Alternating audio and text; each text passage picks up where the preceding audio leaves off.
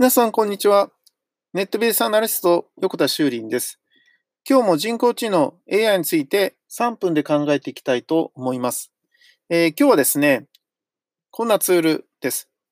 リアルタイム文字起こしツールなんですけど、こちらはですね、あのー、アメリカの方のイベントで実際に、えー、実演されたということで話題になっていますが、えー、自動書き起こしアプリというものに、オッターってものがあるんですね。えー、綴りは OTTER ですね。これは英語ではカワウソの意味だそうなんですけど、あまり意味とは関係ないそうなんですが、この Otter というツールを使うとですね、例えば講演が始まった時に、そのアプリを立ち上げてですね、録音ボタンを押して、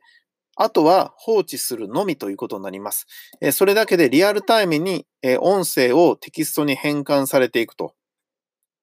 もちろんこれはネット回線がつながっていないと使えないものなんですけど、それであればできると。で、そのデータはクラウドで保存されているので、まあ、例えば PC から Web 経由でアクセスしたりとかすれば、それをですね、えー、編集したりもすることができるっていうものなんですね。で、この、まあ、スマートフォンってか確かに便利なんだけど、このスマホとパソコンの、えー、合わせ技ってやっぱり強いなと思っていて、えー、その、実際にアプリの方でそのような文字起こしをしている状態を別のね、パソコン開いて、その文字起こしている内容をえー、補足したり追記したりすることが PC 側からできたらすごい便利だなと思うんですね。まあ、これがそこまでできるかどうかちょっとわからないんだけど、リアルタイムに PC 側にも多分、えー、クラウドなんで配変されてると思うので、それをですね、あの保存とか押す前にね、えー、自動的にも、えっ、と、クラウドでどんどんどんどん文字起こしが PC 側でも確認ができて、でそこでえ追記できるようになれば、で追記した内容がスマホ側にも反映するようになれば、すごいいいなと思うんですね。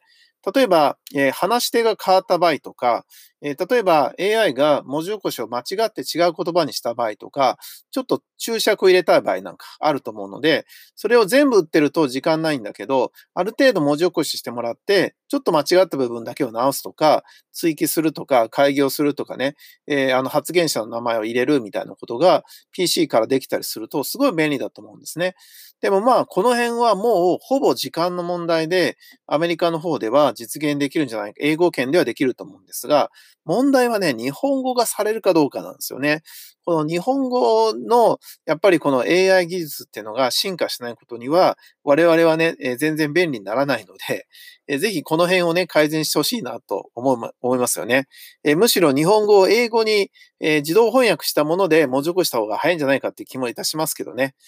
ネットビスアナリスト、横田修林でした。ありがとうございました。ではまた明日。